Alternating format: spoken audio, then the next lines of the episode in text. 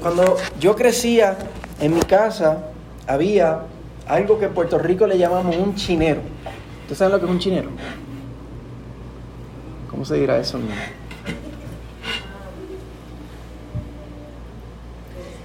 Eh, es como un mueble donde se ponen vajillas. ¿Ah? Un buffet, credenza. Um, es, como eh, un mueble donde se pone la, vajilla especial que, no se toca. ¿Cómo está José? Bueno, Bernardo. Eh, en, Puerto Rico, China en español. Nosotros le decimos en Puerto Rico chinero. Pues, ah, ah, un chinero. Había un chinero y, y, y, ahí habían ah, vajillas que otra vez eran muy especiales, que no se podían tocar. Habían unos platos que, habían varios, pero había, había una vajilla, había un set de platos que, que tenía, eran pincelados con oro alrededor y, y, mi papá decía que eso no se podía tocar, eh, él los atesoraba muchísimo. Y habían unas tazas que tú las ponías en la luz y se podía ver como una imagen de, como una cara. Y esa, mi mamá le, gustaba muchísimo esa. Y eso tampoco se podían tocar. Solamente cuando eran raras ocasiones especiales se podían tocar esa, esa, vajilla. y, y si varias veces nosotros nos, nos pusimos a jugar con ella de muchachos y nos metimos en, nos metimos en problemas. Pero los, platos del día a día, igual que cualquier otro plato, se podían dejar tirados en la cocina, uh, los, te los podías llevar para el cuarto. Nosotros a veces los agarrábamos para hacer proyectos en el patio o algo así, no había problema con eso, mi, mamá no peleaba con eso. Y hubo una ocasión que recuerdo también que eh, mis papás dijeron, ya estamos cansados de, de fregar tanto plato, de lavar tanto plato, y se pusieron a comprar eh, platos de papel desechable. Y, eso pues comíamos en ellos y pues los tirábamos. Eso no duró mucho en, mi casa porque rápido se dieron cuenta que era un gasto de dinero y era inconveniente porque cuando menos se lo imaginaban se acababan y no habían y teníamos que inventarnos para, para comer. De manera similar, Dios nos ha dado nuestros cuerpos para que lo podamos conocer, para que lo podamos experimentar. Somos como esa vajilla, nuestros cuerpos son como esa vajilla especial, ah, muy, con detalles muy especiales. Dios nos hizo a su imagen y como vamos a ver en este pasaje, nuestros cuerpos son del Señor, son muy especiales y por eso tenemos que tratarlos con mucho cuidado. Pero si somos, si somos eh, sinceros, muchos de nosotros tratamos nuestros cuerpos no como esa vajilla, Tratamos nuestros cuerpos como si fueran los platos del diario. Y cuidado si los tratamos como si fueran platos desechables. Especialmente en el área de nuestra sexualidad. Hoy vamos a ver que los corintios hacían esto también. Trataban sus cuerpos como si fueran platos del diario, como si fueran platos desechables y no como esa vajilla especial. Pero Pablo los confronta a ellos y nos confronta a nosotros con la idea de qué realmente son nuestros cuerpos y el cuidado que debemos tener con nuestros cuerpos.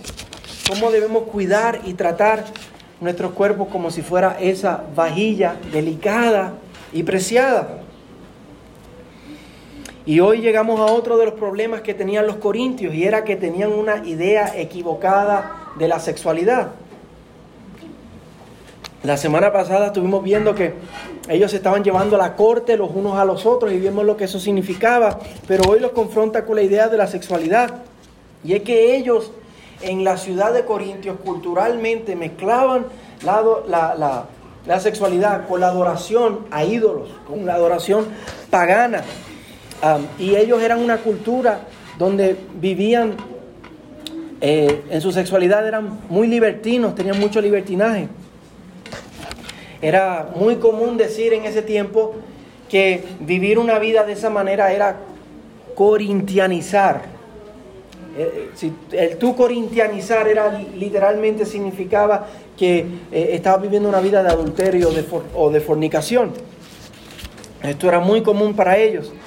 Y en la iglesia de Corintios, algunos que eran cristianos, que vivían en Corinto, pero eran cristianos, habían venido al Señor, estaban diciendo que se podía vivir esa vida, que no importaba qué tú hacías con tu cuerpo, que tú podías vivir una vida sexual libertina o promiscua, que no importaba. Pensaban que el cuerpo era una cosa desechable y que tu relación con el Señor era otra cosa.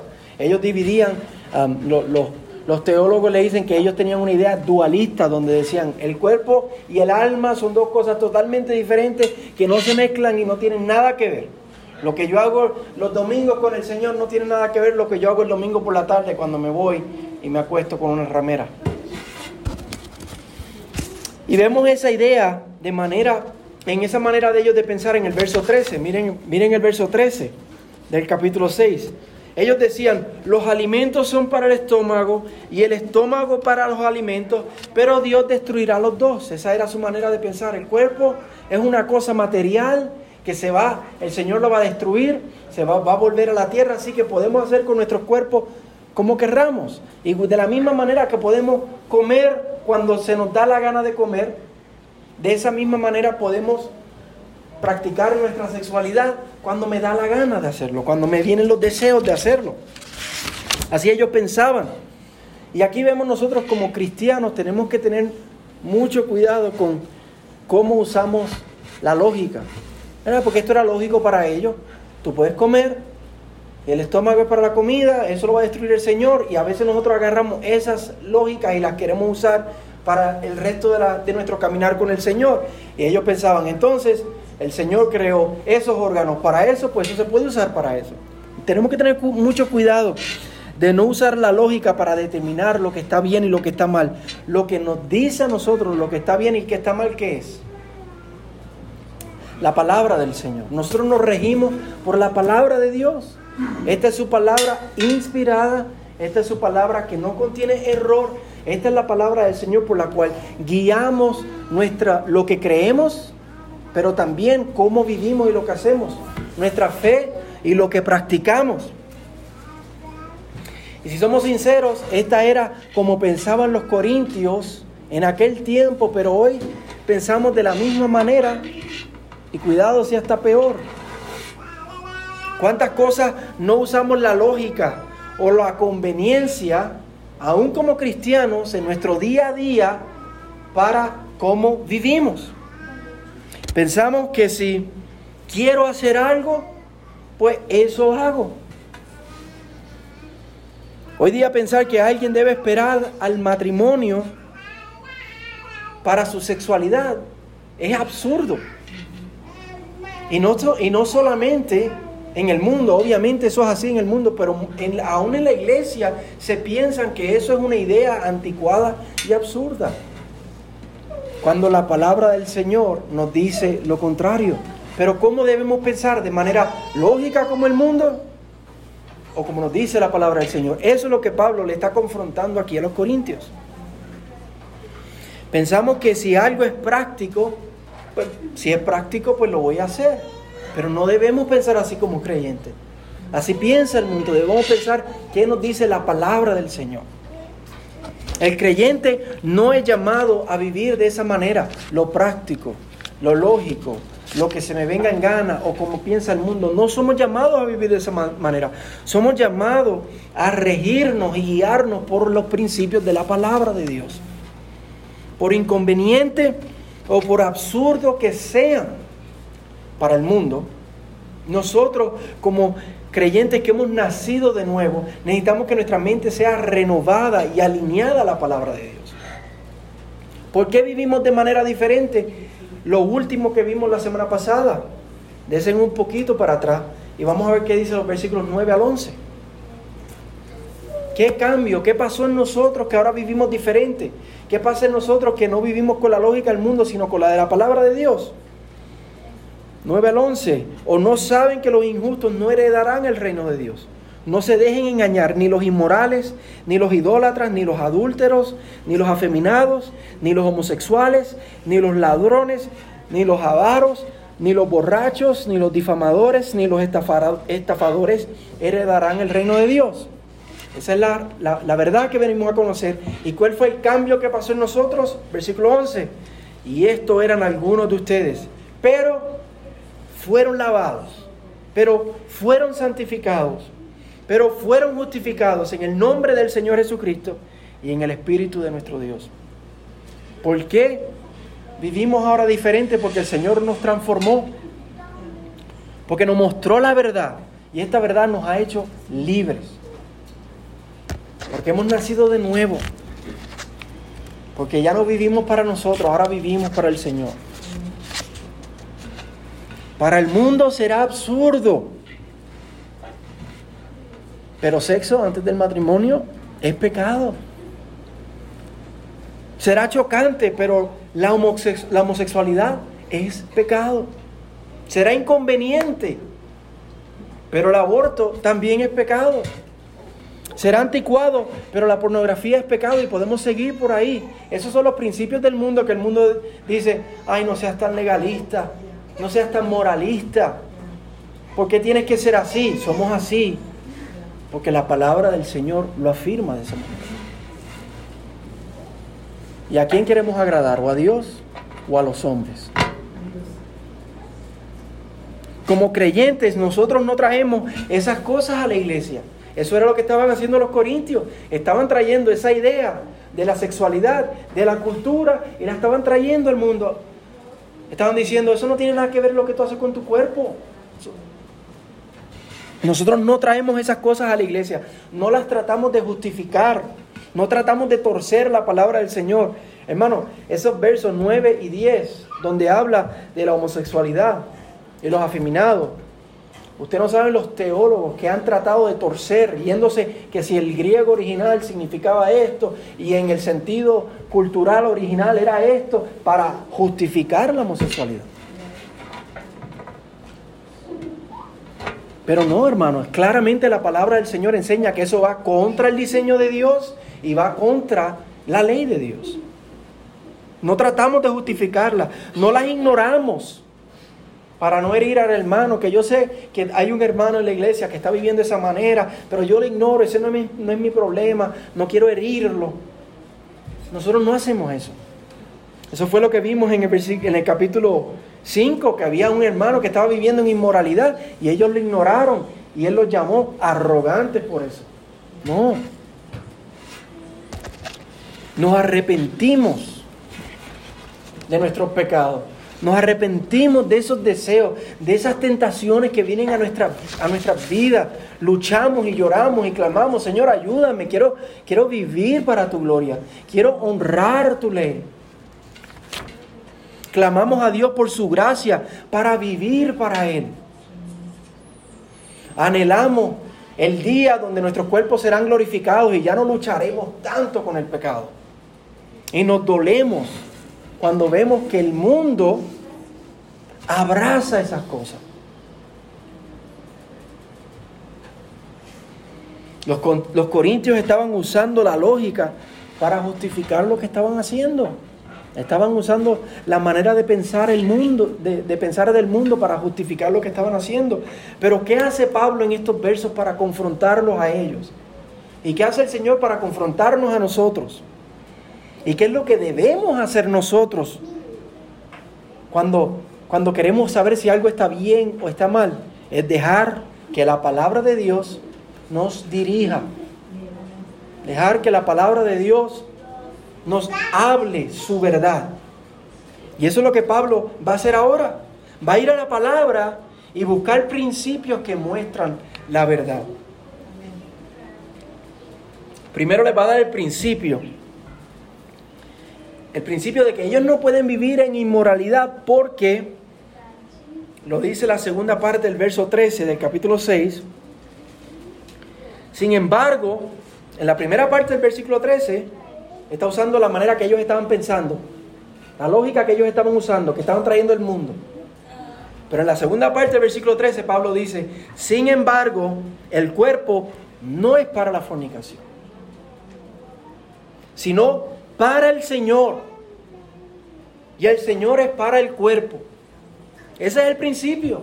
Esa es la verdad. Esa es la razón por la cual ellos no pueden hacer eso. Porque el cuerpo no es para la fornicación. No es para satisfacer nuestros deseos según nos da la gana. El cuerpo es para el Señor. Esa es la verdad. Tú y yo no nos pertenecemos. Tú no eres tuyo. Tú no te perteneces. Tu cuerpo no te pertenece. Somos del Señor. Él nos creó primero que nada y por eso somos de Él. Pero segundo, Él nos redimió.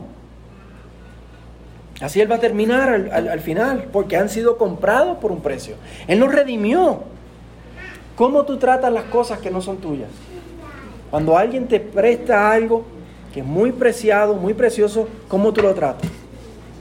Estaba recordando que yo eh, trabajaba con un psicólogo y él tenía un carro deportivo, un S2000. Ahora mismo los S2000 ya están, ya no son tan deportivos y son viejitos, pero en aquel tiempo eh, ese carro era nuevo y eso era wow, eso era súper deportivo. Y un día él me dijo, yo te dejo que te lo lleves y me lo lava y me lo, y me lo devuelve. Y yo, de verdad, yo no podía creer que él me, me estaba diciendo que, que podía llevarme el carro para mi casa, lavarlo y devolverlo. Para mí eso era, wow. Y yo me recuerdo cuando me monté en ese carro, cuando lo prendí, el sonido del motor era con, con botón. En aquel momento un carro que prendiera con botón era... Y cuando le puse el primer cambio y suelto el cloche y voy por ahí... Y yo, wow. Pero a la misma vez tenía un susto y un miedo que no lo fuera a, chocar o que fuera rayado o algo. Muy, para mí eso era una oportunidad increíble. Y de esa misma manera, nosotros tenemos que pensar acerca de nuestros cuerpos. El Señor nos ha dado estos cuerpos, que son mucho más valiosos que cualquier carro. Nuestros cuerpos son hechos a la imagen de Dios. Son del Señor y para el Señor. ¿Y cómo los vamos a tratar? ¿Como esa vajilla preciosa o los vamos a tratar como si fueran platos desechables del diario? Y no es solo que somos nuestros, una cosa él dice ahí, él dice que nuestros cuerpos son para el Señor, pero no dice eso solamente, dice que Dios nos dio nuestros cuerpos para Él. Mira cómo dice el final, y el Señor es para el cuerpo. Deja que eso, te repite eso dos o tres veces y tú dices, eso suena misterioso, eso, eso suena como, como algo mucho más alto de lo que podemos comprender. Nuestros cuerpos son para el Señor, pero el Señor es para el cuerpo. Dios nos dio nuestros cuerpos para que fueran medios de conocerlo y de experimentarlo. Piensa por un momento cada sensación en tu cuerpo, cada dolor, cada deseo, cada placer, todo lo que tú oyes y miras y sientes cada pensamiento, cada emoción, cada movimiento, cada paso, todo nos fue dado para conocer al Señor, para experimentar más a Dios. Nuestro cuerpo, hermanos, es mucho más de lo que nosotros pensamos. Eso es lo que Pablo le está diciendo a los corintios. Le está diciendo, tengo, tengo noticias para ustedes. El cuerpo ustedes lo están tratando como si fuera algo desechable. Pero el cuerpo es algo mucho más de lo que ustedes consideran. Mucho más de a lo que nosotros lo queremos reducir. Y ahora para justificar esto que les acabo de decir, Él les da la razón por la cual el cuerpo y, su sexualidad no la pueden usar como ellos quieren, porque el cuerpo es del Señor, esa es la razón. Ahora le va a dar cuatro justificaciones en la palabra del Señor para mostrarles esa, verdad. Versículos 14 al 19, Él les, da cuatro razones para mostrarles que eso que les acaba de decir es verdad. Se lo va a justificar no en la lógica, sino en la palabra del Señor. Y, y lo vamos a ver, pero quiero darles una, una advertencia. Estos son misterios y verdades espirituales que Pablo está compartiendo con ellos, que requieren atención y curiosidad. Así que usted prenda un momento su atención y su curiosidad para, para ver estas cosas que Pablo le está diciendo a la iglesia, para justificarle que sus cuerpos son del Señor, son mucho más de lo que ellos piensan. La primera está en el versículo 14. Y es que estos cuerpos van a ser resucitados. Él les dice, y Dios que resucitó al Señor también nos resucitará a nosotros mediante su poder. Nuestros cuerpos son más de lo que pensamos, son del Señor, son para el Señor y para probárselo, la primera cosa que le da, la primera evidencia es que el Señor va a resucitar nuestros cuerpos. Y esto envuelve mucho misterio, pues estamos hablando del futuro, algo que va a pasar en el futuro. Sabemos muchos de los detalles, Sabemos que cuando el Señor vuelva, dice que los que estén en el Señor en ese momento, un abrir y cerrar de, ojos, vamos a ser transformados y nos encontraremos con Él en las nubes y que los que hayan estado muertos van a resucitar.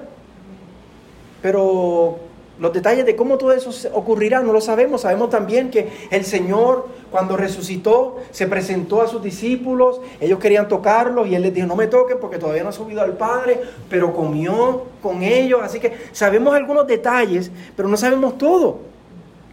Pero el simple hecho de que pensemos y sepamos que vamos a ser resucitados que nuestros cuerpos van a ser glorificados, eso nos debe pensar y parar un momento y decir, espérate, esto, no es un plato desechable. Esto no es para yo usarlo como a mí me dé la gana. Eso nos debe hacer pensar, todo me es lícito, pero no todo me es de provecho.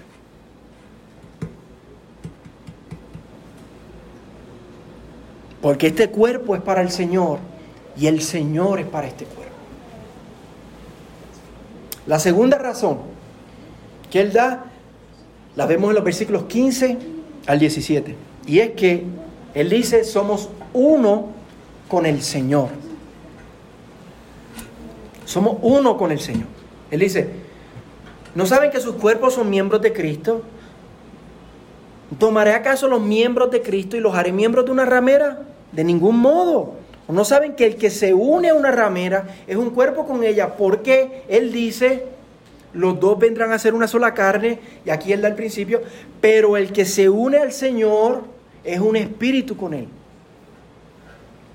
Pablo presenta esta verdad, Él está hablando de, del misterio, de un misterio y de un principio espiritual, que cuando tú te unes a una pareja por medio de la sexualidad, ocurre una fusión espiritual. Cuando tú te unes a una pareja ocurre una fusión espiritual. Como si fuera una soldadura espiritual. Piensa en el sentido de, soldadura. Dos metales, ocurre algo, fuego, algo químico, yo no soldo, así que Lester no está aquí. Pero cuando termina esa soldadura, ellos están unidos, están fusionados. De la misma manera, tienen dos cuerpos diferentes por medio de la sexualidad y se ocurre una fusión espiritual. Y Pablo les está diciendo que la sexualidad no es simplemente un intercambio que ocurre entre, entre, dos personas y ya y se van y eso se acabó. No, es tan serio que ocurre una unión espiritual. Sabemos que la Biblia habla de eso entre cuando un hombre se casa con una mujer y vienen a ser una sola carne, pero mira cómo él habla de eso en el término de con una ramera. Eso significa que la sexualidad es mucho más de lo que el mundo, a lo que el mundo lo reduce, es algo espiritual, es algo sagrado. Dios creó la sexualidad. No es algo que ocurrió después de la caída. No, Dios lo creó antes de la caída. Génesis 2. Así que Dios lo creó y, es mucho más espiritual y, místico de lo que podemos pensar. Eso es lo que Él está mostrando aquí. Y por eso es que la sexualidad está limitada al matrimonio. Por eso, eso que ocurre es tan, tan e, elevado, es tan otra cosa, es tan espiritual, es tan misterioso, es tan precioso que Dios dice, eso es solamente entre un hombre y una mujer que se han jurado amor eterno, que se han jurado estar el uno con el otro hasta que la muerte los separe. Por eso es que la sexualidad, porque es algo tan precioso y único, es limitado al, al matrimonio, por lo sagrado e increíble que es. Pero luego de presentar esa verdad que ocurre entre dos personas, él pasa a decir en el versículo 17 que eso en un sentido espiritual es lo que pasa cuando venimos a Cristo. De la misma manera que dos personas quedan fusionadas como una sola carne, cuando venimos al Señor, eso ocurre espiritualmente entre nosotros y el Señor. Nos unimos a Él, nos casamos con Él, nos fusionamos con Él en un sentido espiritual. Y eso, aunque no hay sexualidad por medio, Pablo está diciendo, envuelve el cuerpo. Yo sé que esto está bien allá arriba, en la estratosfera, y no, no, tenemos que entenderlo en todos los detalles, pero es importante que lo entendamos en el sentido simple de lo que le está diciendo. Lo mismo que ocurre entre un hombre y una mujer, ocurre cuando el Señor, cuando venimos al Señor. Y eso envuelve nuestros cuerpos y por eso nuestros cuerpos no son platos desechables. Y no podemos usar nuestra sexualidad como nos da la gana. Por eso es que él dice en el versículo 15 que no podemos usar nuestros cuerpos como querremos, como el mundo nos dice o como nuestros deseos o placeres nos impulsen, porque somos de Él. Y, y si hacemos eso, si los usamos, si somos creyentes y hacemos eso y vivimos como el mundo y usamos nuestros cuerpos como platos desechables, entonces estamos cometiendo adulterio espiritual. Otra vez, esto nos debe hacer pensar que todo me es lícito, pero no todo me de provecho. Yo puedo hacer lo que me da la gana, pero no me de provecho por esta realidad. Tercera evidencia que Él da para decir que nuestros cuerpos son del Señor. Versículo 18. Huyan de la fornicación. Todos los demás pecados que un hombre comete están fuera del cuerpo, pero el fornicario peca contra su propio cuerpo. Él está diciendo que si tú usas la sexualidad como a ti mejor te parece y no regido por lo que dice la palabra del Señor, estás pecando contra tu propio cuerpo. Está diciendo, te estás haciendo daño tú mismo. Ya que cuando tú practicas tu sexualidad con alguien, tú te vinculas espiritualmente con esa persona eso es lo que acaba de decir. O sea que tu cuerpo es el medio de esa unión espiritual. Cuando tú haces eso fuera del matrimonio, como te plazca y cuando te plazca, estás pecando contra tu cuerpo. Eso no es simplemente algo que yo hago y ya, y mañana nos olvidamos de lo que pasó. No, te hiciste daño si lo practicas de fuera del matrimonio. Estás haciéndote daño tú mismo. Y todos podemos pensar en personas que sabemos que viven una vida promiscua y hay consecuencias emocionales. Y hay consecuencias y se pueden ver al ego en la manera que viven su vida. Hasta físicas también. Pero también hay consecuencias espirituales. Te hace daño. Otra razón para decir, todo me es lícito, pero no todo me es de provecho. Puedo hacer con mi cuerpo como me da la gana. Es mi cuerpo, pero no todo me de provecho. Una razón más, una evidencia más. Versículo 19. Y es casi una repetición de la, de, la razón misma que él da en el, en el 13, solo que le añade el elemento del Espíritu Santo.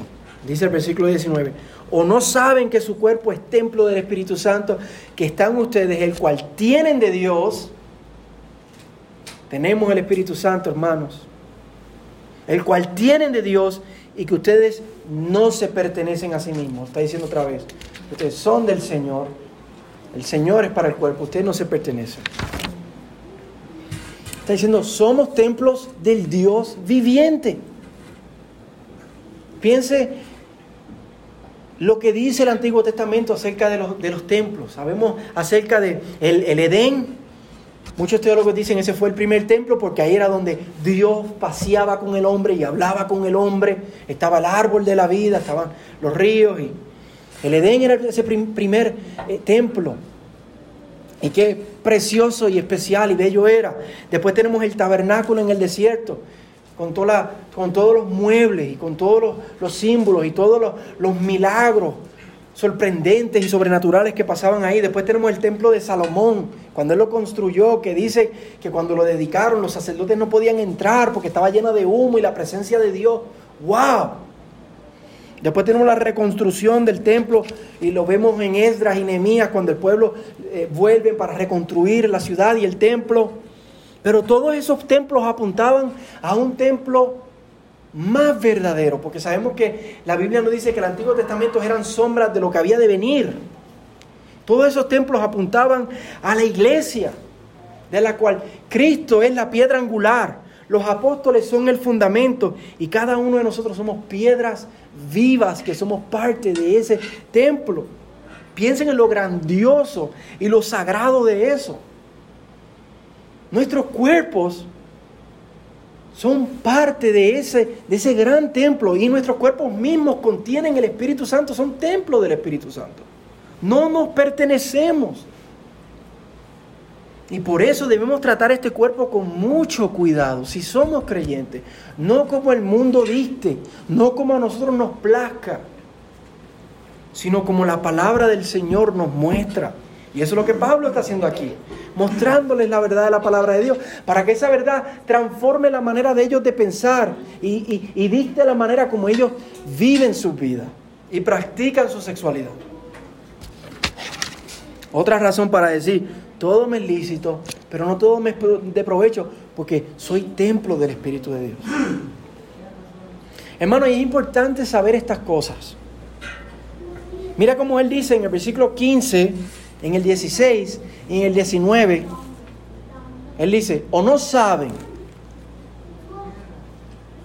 Él repite, o no saben qué. ¿Y qué les muestra? Un principio de la palabra de Dios. O no saben qué y otro principio de la palabra de, Dios. Lo hizo, lo viene haciendo en el capítulo 6. En el capítulo 6 lo hace seis veces. O no saben, o no saben, o no saben. ¿Y qué le está, qué le está diciendo no saben? Principios de la palabra de Dios. Saber y conocer la verdad nos protege.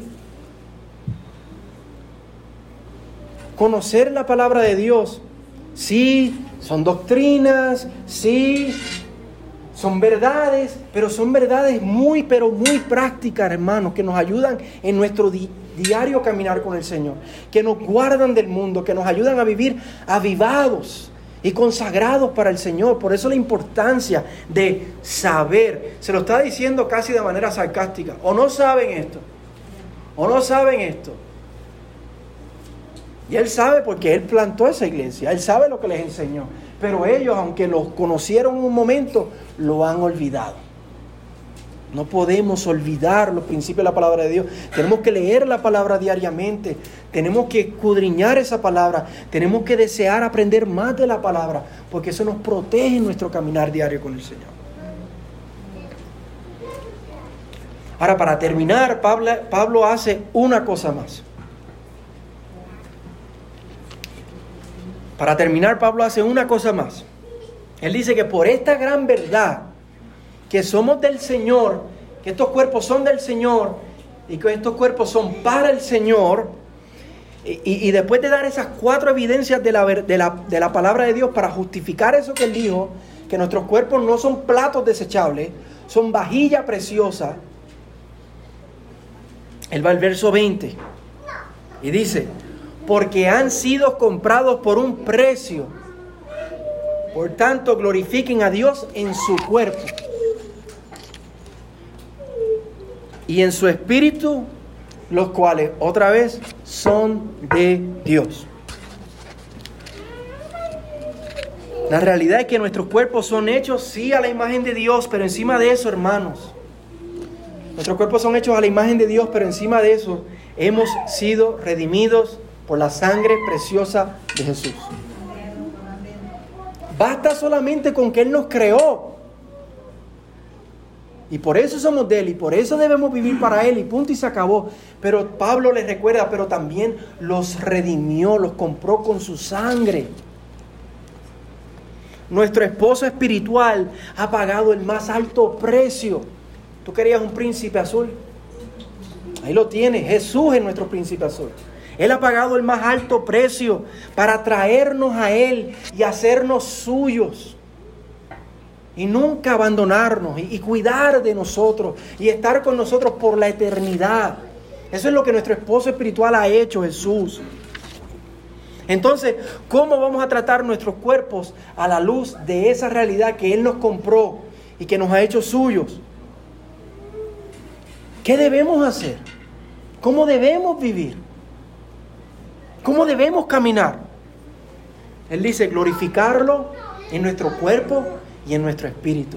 Recordar en todo momento, cada día, cuando vienen ideas del mundo, cuando vienen tentaciones y deseos pecaminosos, cuando vienen oportunidades, nosotros decimos, voy a glorificar al Señor. Yo soy del Señor. Este cuerpo es para el Señor. Él me compró con su sangre, yo soy de Él. Él es mío, estoy fusionado a Él. Así que voy a glorificar al Señor. Hacemos eso. Primero que nada, aprendiendo que no somos nuestros, que somos de Él. Así glorificamos al Señor, sabiendo, no soy mío, soy de Él. Hacemos esto recordando el alto precio que Él pagó. Su sangre. Hacemos eso al poner nuestros ojos en la esperanza futura, lo glorificamos al pensar, un día voy a estar con Él para siempre, Él me va a resucitar. Hacemos esto no viviendo como el resto del mundo, hacemos esto al no vivir para nuestros deseos y placeres. Hacemos esto arrepintiéndonos de nuestro pecado y consagrándonos para nuestro esposo y para nuestro Señor. Hacemos esto cada día tomando nuestra, nuestra cruz negándonos a nosotros mismos y siguiendo al Señor. Hacemos esto al pensar y considerar lo que dice el verso 12. Todo me es lícito, pero no todo me, me es de provecho. Todas las cosas me son lícitas, pero yo no me voy a dejar dominar por ninguna. La verdadera libertad, mis hermanos, no es hacer lo que te da la gana. Esa no es la verdadera libertad. Eso es lo que el mundo dice. Libertad es hacer lo que te da la gana. No, porque nosotros no somos independientes. Tenemos un creador. Nos creó para un fin. Eso es un engaño. Pues hacer lo que me da la gana es dejarme dominar por mis pasiones y mis deseos. Hacer lo que me da la gana es ser esclavo de mis pasiones y de mis deseos. La verdadera libertad es hacer aquello para lo cual fuimos creados ser de Él y Él ser mío. Así que vamos a consagrarnos hoy a hacer una cosa, a glorificar a Dios en nuestros cuerpos y en nuestros espíritus, a tratar nuestros cuerpos no como platos desechables, sino a tratarlos como una vajilla delicada y preciosa que Él redimió y compró por su sangre y para su gloria. Así nos ayuda el Señor.